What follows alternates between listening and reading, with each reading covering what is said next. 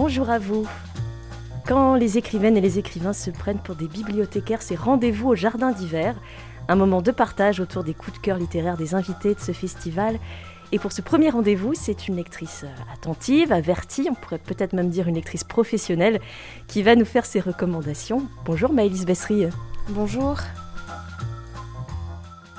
L'actualité littéraire, elle n'est jamais bien loin de vos radars. Vous êtes euh, productrice de documentaires sur France Culture. Vous êtes aussi critique littéraire pour le monde des livres. Et puis l'année dernière, vous êtes en quelque sorte passé de l'autre côté du miroir en faisant publier votre premier roman qui s'appelle Le Tiers-Temps, qui est sorti chez Gallimard et qui raconte la fin de vie de l'écrivain irlandais Samuel Beckett dans une maison de retraite parisienne et qui vous a valu, je le précise quand même, le Goncourt du premier roman. J'ai dit lectrice professionnelle, c'était peut-être un peu exagéré. Quel genre de lectrice vous êtes? Euh, moi, je suis avant tout une lectrice de littérature classique. Alors, ça peut peut-être paraître surprenant euh, au regard de mon métier, mais je suis vraiment une lectrice de, littérature euh, étrangère, anglophone, mais aussi de littérature française beaucoup du 19e siècle.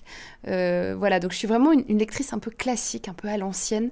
Euh, et puis sinon, euh, je, lis dans ce qu'il sort, ce qui peut me, me toucher ou me servir pour mon travail. Puis comme ça, il y a des livres qui passent, et puis il y a des livres qui restent comme ça, et, et sur lesquels je reviens et que j'offre autour de moi.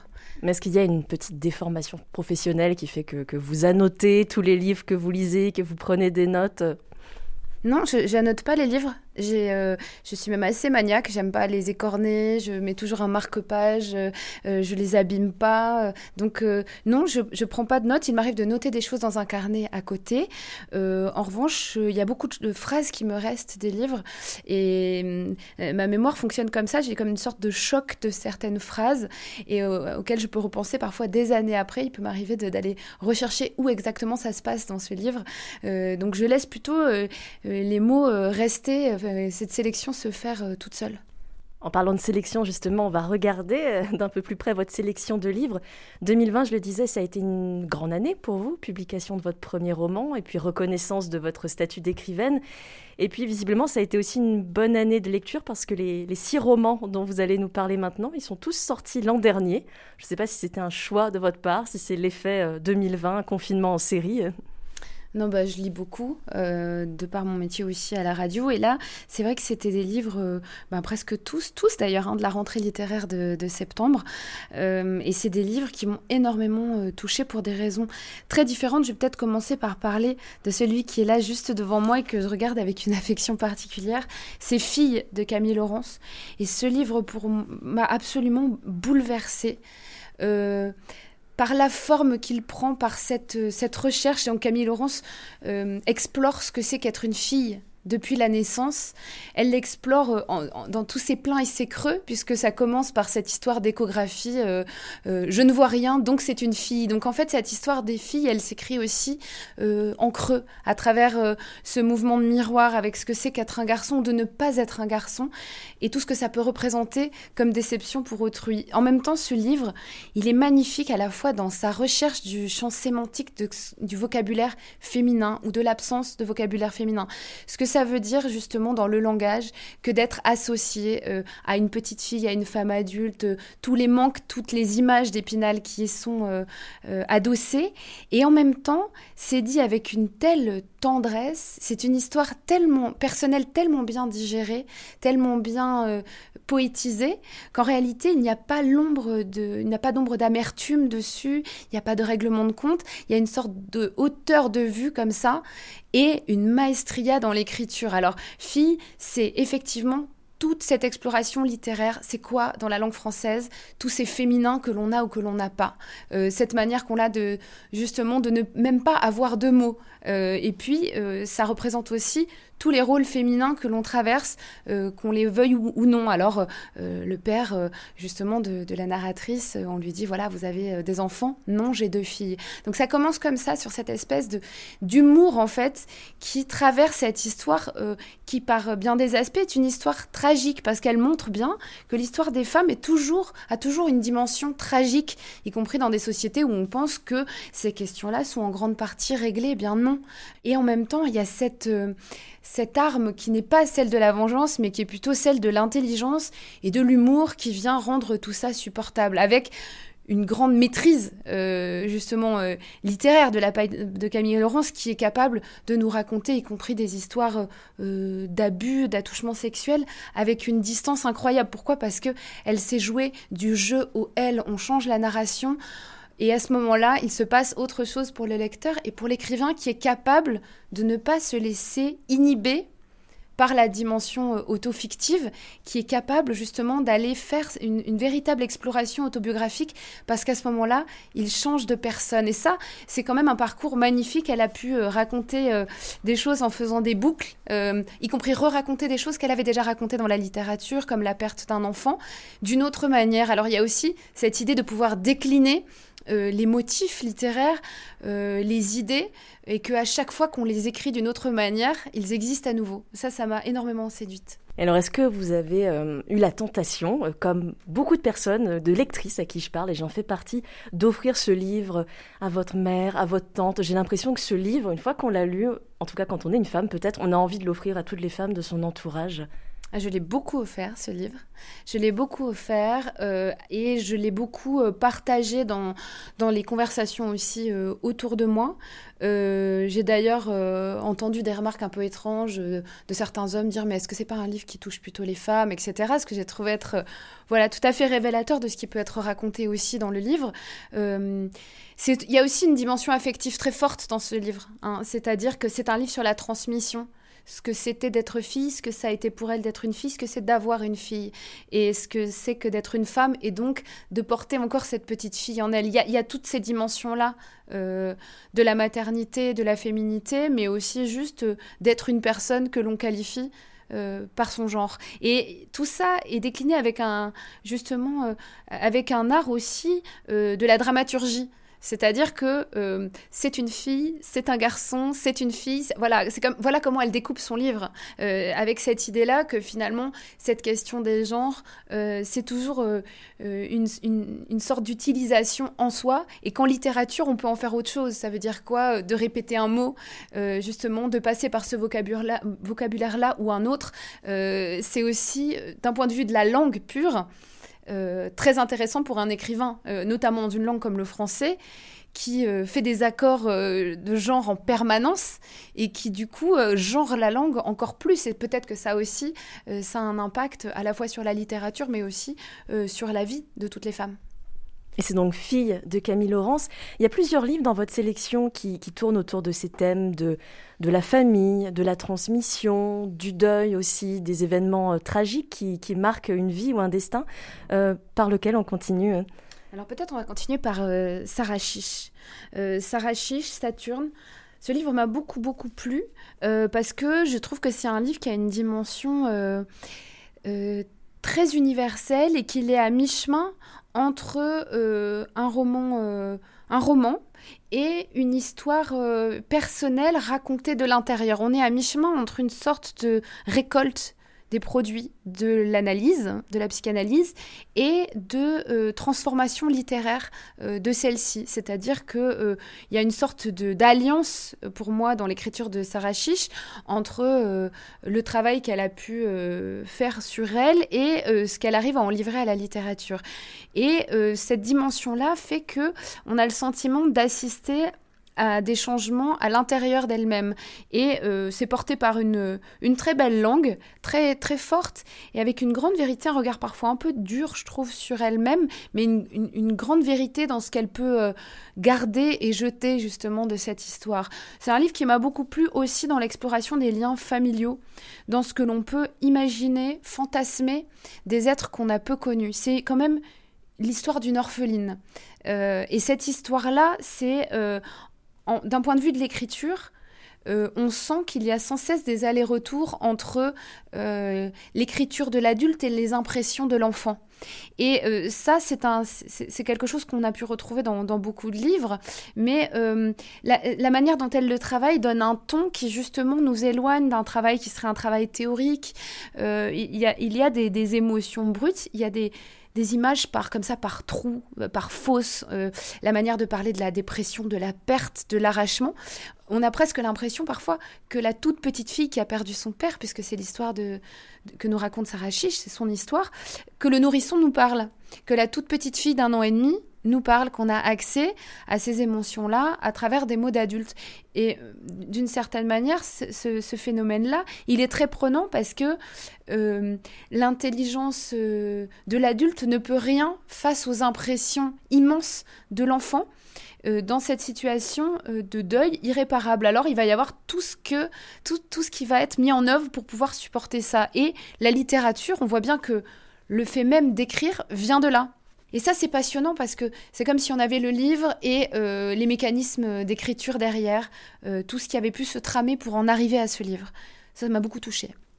À quoi vous savez d'ailleurs que vous êtes en train de faire une, lecture qui va vous marquer durablement? Est-ce que vous le savez sur le moment ou est-ce que ça vient après coup, par vague? Ah non, tout de suite. Euh, déjà, moi, je suis assez dure parfois dans ce que je lis.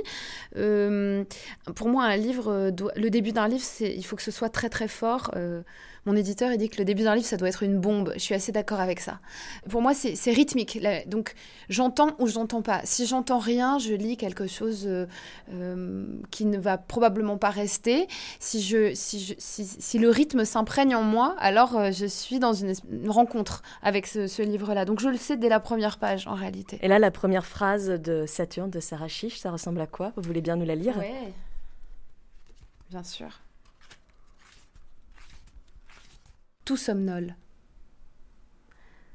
La lampe le lit, la chambre et les rues sont encore noires de la joie de me retrouver ici, seule, dans une ville sévère où j'ai vécu jadis l'année la plus opaque de mon enfance.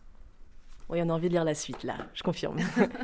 Euh, ça me fait penser, quand même, dans ce que vous évoquez, à ce livre de Camille de Toledo que vous avez aussi sélectionné, qui s'appelle Thésée, sa vie nouvelle, avec sa, sa couverture euh, jaune-orangé, et puis cette, euh, cette photo en noir et blanc d'un petit garçon qui est assez intrigante. Là aussi, c'est encore une histoire euh, de famille. Sarah Chiche, c'était la psychanalyse. Là, on est plutôt du côté de la psychogénéalogie. Qu'est-ce que vous avez pensé de ce livre? Alors, ce livre est un objet pour moi très étrange. Euh, déjà dans sa forme. c'est un livre sur le deuil, et sur la manière de vivre après ces deuils-là. Ça passe par une souffrance dans son propre corps. Alors le, travail d'écriture, euh, le travail d'écriture, euh, il est très fort et visuellement on le voit tout de suite dès qu'on ouvre ce livre parce que ça commence comme un poème, mais euh, sans ponctuation, sans majuscule. Donc on comprend très vite qu'en réalité, ça n'est pas un poème, peut-être une litanie. Alors moi je me suis dit peut-être une prière. Et puis quand on avance, on se rend compte que c'est encore une autre forme qui apparaît, avec des phrases qui se détachent régulièrement. Euh, c'est comme une sorte de plainte. C'est une plainte, donc c'est comme une sorte, euh, c'est comme des larmes éternelles ce livre, euh, avec une phrase qui revient régulièrement et, qui arrive comme un mantra et qui est comme l'obsession de ce narrateur à la première personne. Alors c'est vrai que il y a quelque chose de désespérant dans cette plainte et dans ce livre, puisqu'on a le sentiment que, que cet être-là euh, s'enfonce dans le malheur après avoir perdu ses proches. Et en même temps, il y a dans la poésie, dans la beauté de certaines phrases, dans la répétition même, quelque chose de rassurant, d'une mémoire qui laisse des traces. Il y a même des petites photos que l'on voit au milieu du livre.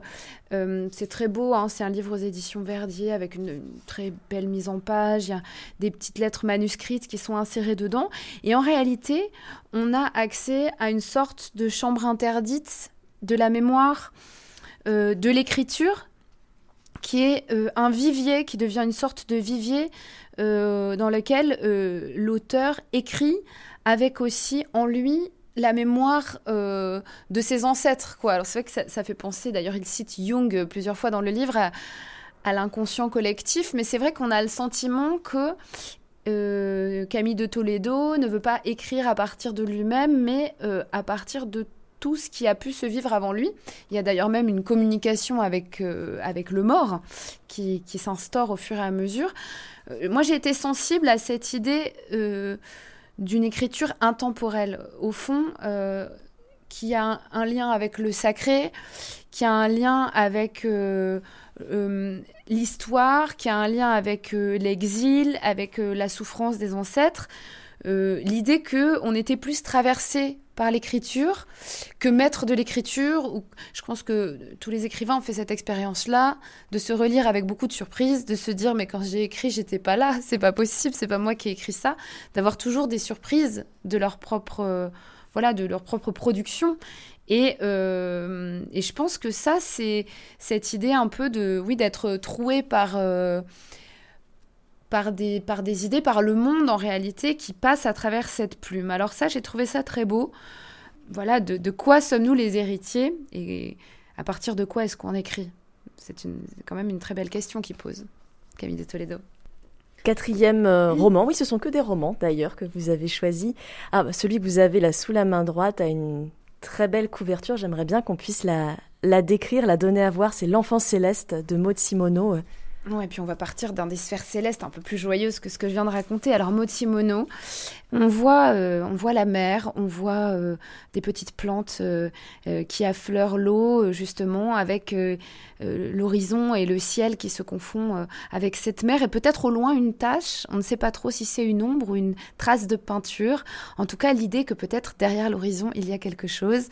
Et quand on lit le livre, on sait ce que c'est. On sait que derrière il y a une île. C'est l'histoire d'une femme qui, euh, en raison d'un chagrin d'amour, euh, part avec son enfant. Euh, son enfant qui lui-même n'est pas très bien compris par le système scolaire, par voilà la société qui l'entoure, et elle part avec cet enfant qui est un enfant qui a une passion pour, pour la nature, et elle part avec lui dans une île magnifique euh, et euh, elle va découvrir euh, là-bas l'histoire de Tycho Brahe. Alors c'est un livre qui m'a beaucoup touchée par bien des aspects. Premièrement, par la présence de la nature. Je trouvais que c'est un livre à, bien des égards romantique. cette idée de, de décrire la nature, de lui trouver des vertus en soi, c'est-à-dire c'est pas une nature ni maléfique ni magique, mais c'est une nature qui, de par sa présence, est réconfortante. Elle vient euh, caresser les humains qui viennent s'y recueillir euh, et qui sont dans des sociétés euh, urbanisées qui s'en sont trop éloignées. Il y a ce manque de nature, ce manque de nature qui vient être comblé par ce, justement par cette présence sur l'île. Il y a le voyage. Et ça, moi, ça me touche beaucoup parce que il y a le voyage sur l'île. moi, j'ai une passion pour l'Irlande, voilà, et c'est vrai que l'idée insulaire, pour moi, est une idée magique euh, dans ce qu'elle a de terrifiant d'être euh, une sorte de caillou isolé, et dans ce qu'elle a aussi de euh, mystérieux de par cette présence solitaire au milieu des mers. Donc il y a cette présence de l'île qui pour moi est magnifique et de l'enfance, l'enfant qui observe la nature et qui finalement euh, se met à, se sentir mieux quand il fait partie d'elle. Et puis il y a cette histoire d'étoiles, euh, Tycho Brahe, euh, cette histoire qui est racontée en, parallèle, justement autour de la découverte des planètes, autour de cette histoire aussi qui est une histoire très particulière hein, de cet homme au visage défait euh, qui euh, justement a eu un, parcours très particulier. Il y, a, justement euh, une petite biographie en filigrane qui vient élever aussi l'histoire, l'idée qu'on se situe dans une histoire vertigineuse entre les fonds marins et les étoiles. cette amplitude-là, je la trouve très très belle dans l'écriture, le fait euh, d'avoir ces deux narrations, il y a les pages euh, écrites du point de vue de la narratrice et puis celles du point de vue de l'enfant. Alors euh, le fait de pouvoir laisser parler l'enfant lui-même avec ses observations. L'idée aussi que finalement dans une vie reprise dans un contexte plus petit, l'idée d'un microcosmos comme ça, euh, il y a quelque chose de l'ordre d'un retour sur soi qui se fait.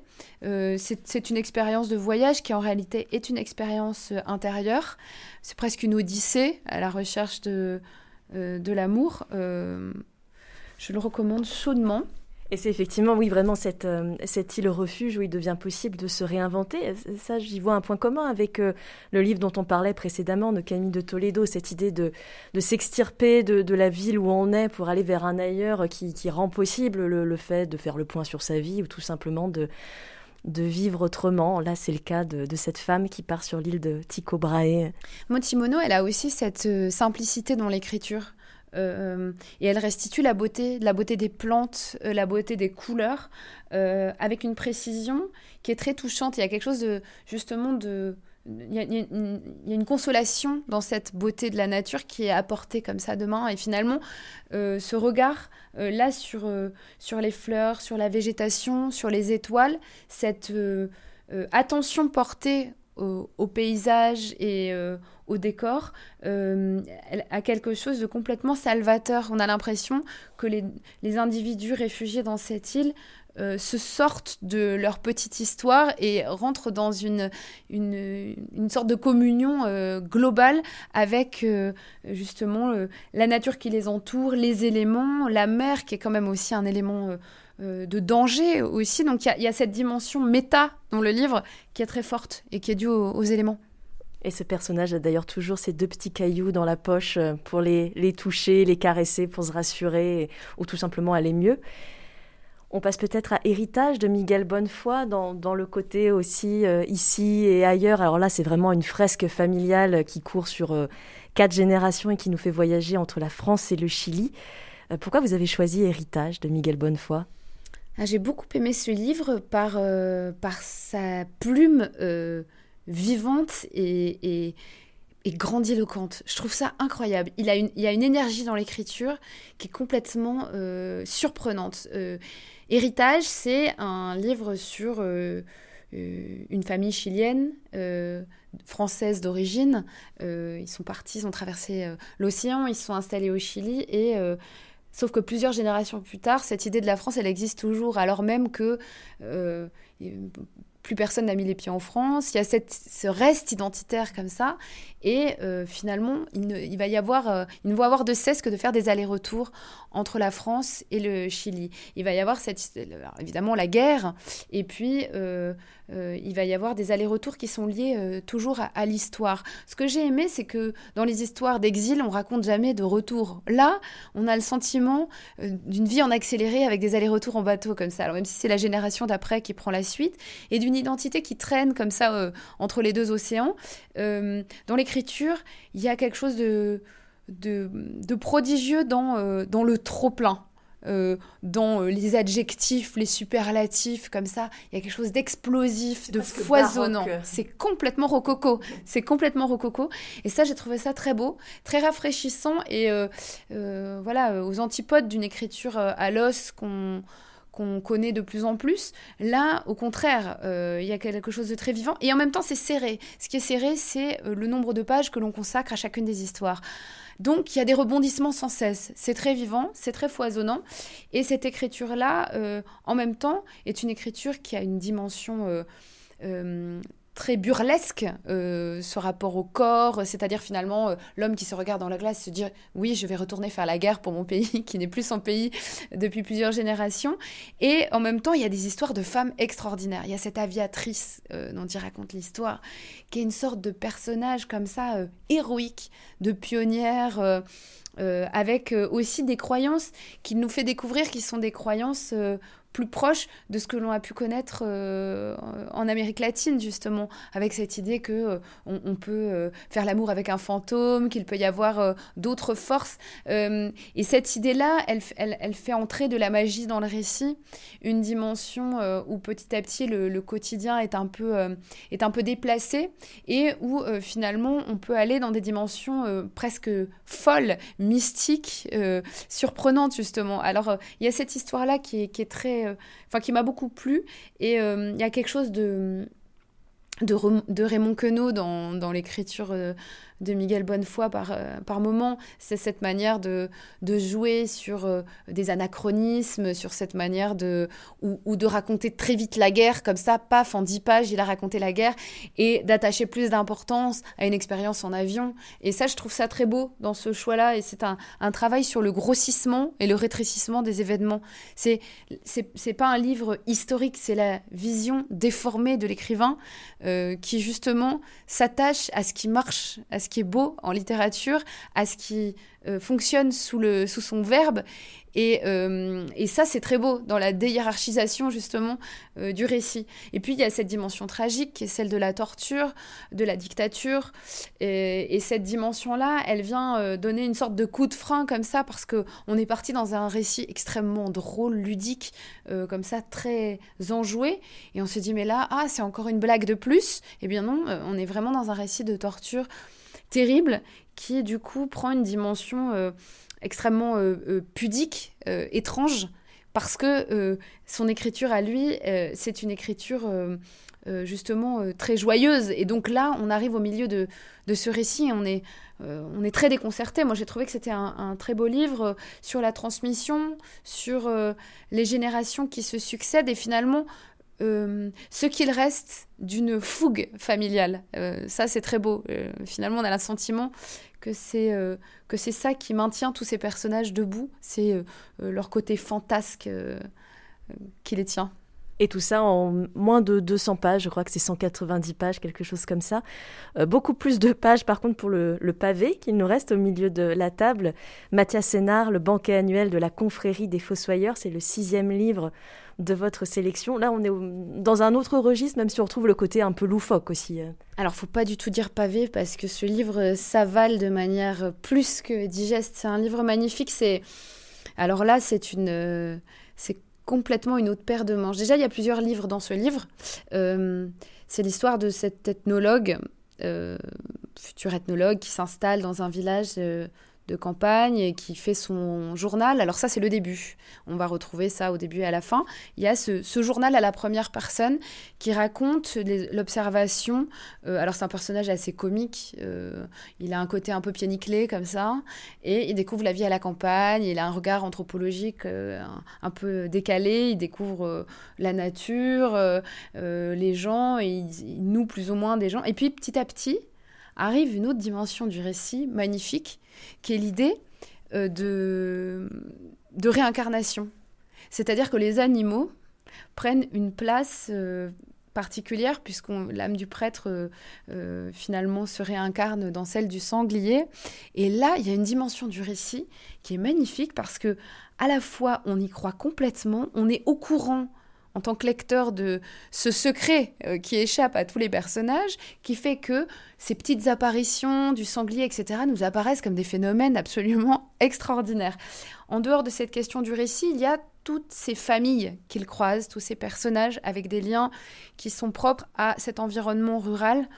Euh, à la production qu'ils en font. Alors, euh, les ruraux, les néo-ruraux, enfin, toutes ces questions-là sont, sont évoquées et aux difficultés qui sont dues à, à ce terrain-là. Et puis, on arrive à, cette, euh, ce banquet de la confrérie des Fossoyeurs. Au milieu du livre arrive une, sorte de livre dans le livre extraordinaire qui est le, banquet euh, rabelaisien incroyable écrit par Mathias Sénard. C'est un, hommage extraordinaire. C'est Eros et Thanatos parce que au pays des Fossoyeurs, ils mangent comme jamais et c'est mais absolument incroyable d'assister à ce foisonnement d'adjectifs, de scènes de, dévoration, euh, de récits justement de mâchoires, de jus, de viande, de ventre. C'est incroyable. Il y, a une sorte de, de plume comme ça euh, euh, magnifique qui s'élève d'un coup, qui est complètement d'un autre siècle et il tient ça avec une sorte de maestria impressionnante pendant des pages et des pages, et on en demande encore, et on, est nous-mêmes complètement repus du repas euh, des fossoyeurs, euh, tellement ces, phrases et cette, quête en fait d'expression, d'adjectifs, d'expression triviale, etc., euh, est riche d'un point de vue littéraire.